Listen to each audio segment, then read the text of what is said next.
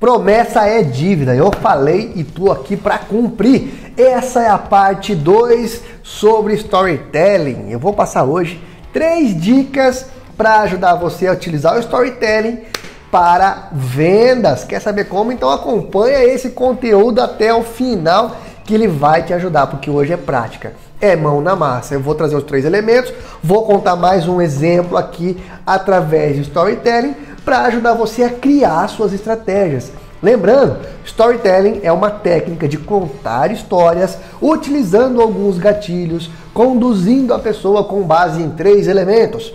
Primeiro, protagonista. Tem que ter um mocinho, tem que ter alguém ali que vai ser a pessoa que vai passar por tudo que vai acontecer na história.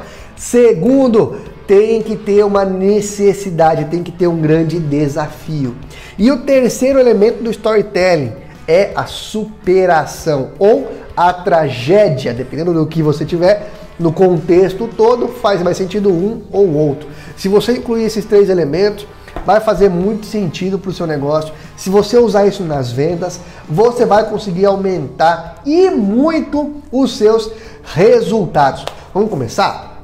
Contando aqui uma história através do storytelling. Na verdade, não é nem uma história, é um exemplo prático, mão na massa, de como que o storytelling pode funcionar. Eu separei aqui um caso de, um, de venda de serviço de marketing para restaurante. Atenção você aí que tem uma agência de marketing ou que é um profissional autônomo que presta serviço de marketing, vou dar um exemplo aqui que talvez faça muito sentido para você, ok? Então fica ligado, hein? Como vender serviço de marketing para restaurante sem utilizar storytelling, ok? Primeiro exemplo, sem storytelling, que é muito comum. Tenho certeza que o que eu vou ler aqui, ou você já fez, ou você já viu alguém fazendo. Primeiro, olha lá, hein?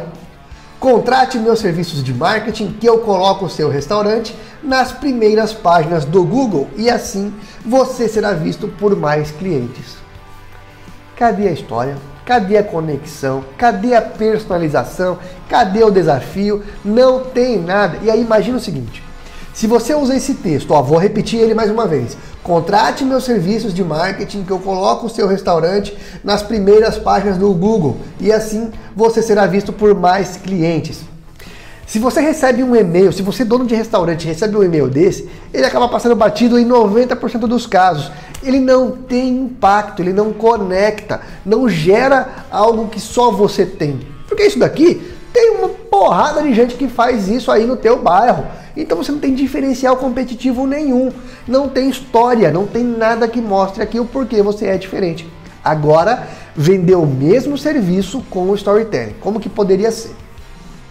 Essa semana, a Maria, do restaurante da Maria, me mandou uma mensagem avisando que o restaurante dela lotou na última terça-feira e que a fila para sentar era de aproximadamente 45 minutos.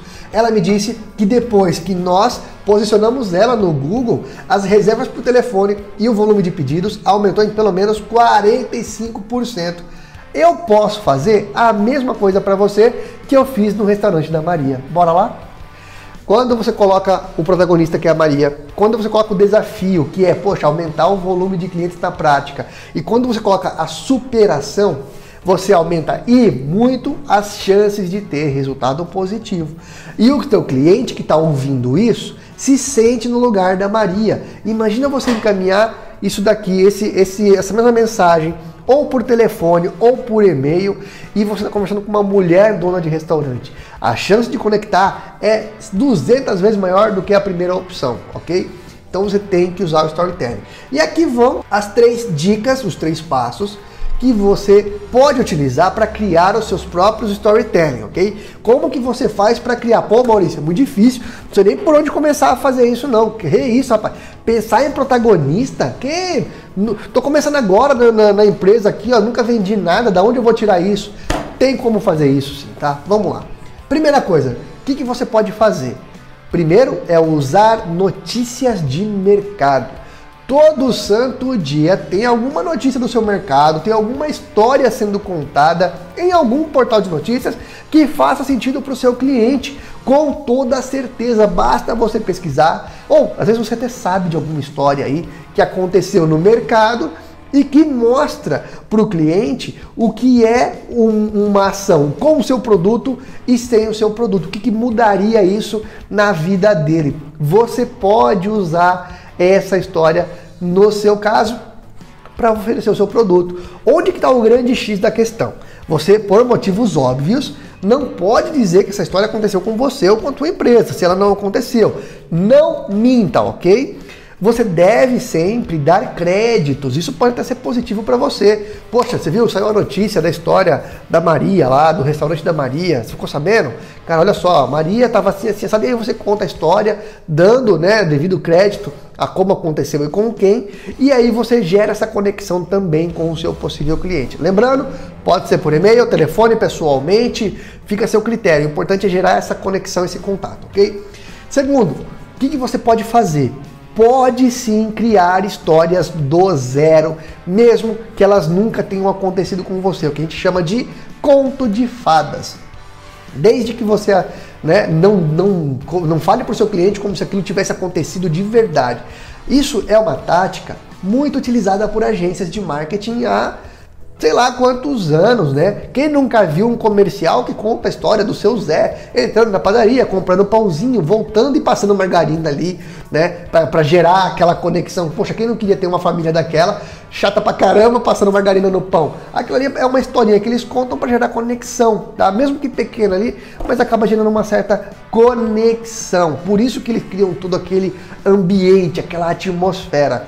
Então não precisa ter acontecido com você, não precisa ter acontecido com a sua empresa. Você pode inventar uma história e contar ela para o seu cliente, mas não diga que ela aconteceu se isso não for verdade, ok? Que fique bem claro. É apenas para exemplificar. E claro, por último, cases de sucesso. Se você está entrando agora para trabalhar em uma empresa que já tem cases de sucesso, esses cases são boas histórias, o seu cliente quer ouvir. Quem que não gosta de ouvir uma história bem contada? Todo mundo gosta e você deve usar isso no seu dia a dia. Quanto mais você fizer isso nas suas vendas, mais resultado você vai ter. E importante, hein? Não é na primeira vez que você vai ter 100% de aproveitamento. Vá testando, vá simulando, vá treinando, que você vai ficar cada vez melhor contando histórias, usando storytelling no marketing e nas vendas e aumentando os seus resultados. Se você gostou desse conteúdo, eu te convido a se inscrever aqui no nosso canal, assim você ajuda a gente a crescer e a continuar produzindo conteúdo como esse. Na descrição desse vídeo tem aqui o link do P-Control para falar com a nossa equipe. A gente pode te ajudar na prática a criar os seus storytelling, seus modelos de e-mail, seus scripts e aumentar as suas vendas. Fechou? Então é isso. Grande abraço, ótimas vendas e coloca aqui nos comentários o que você achou desse conteúdo. Valeu!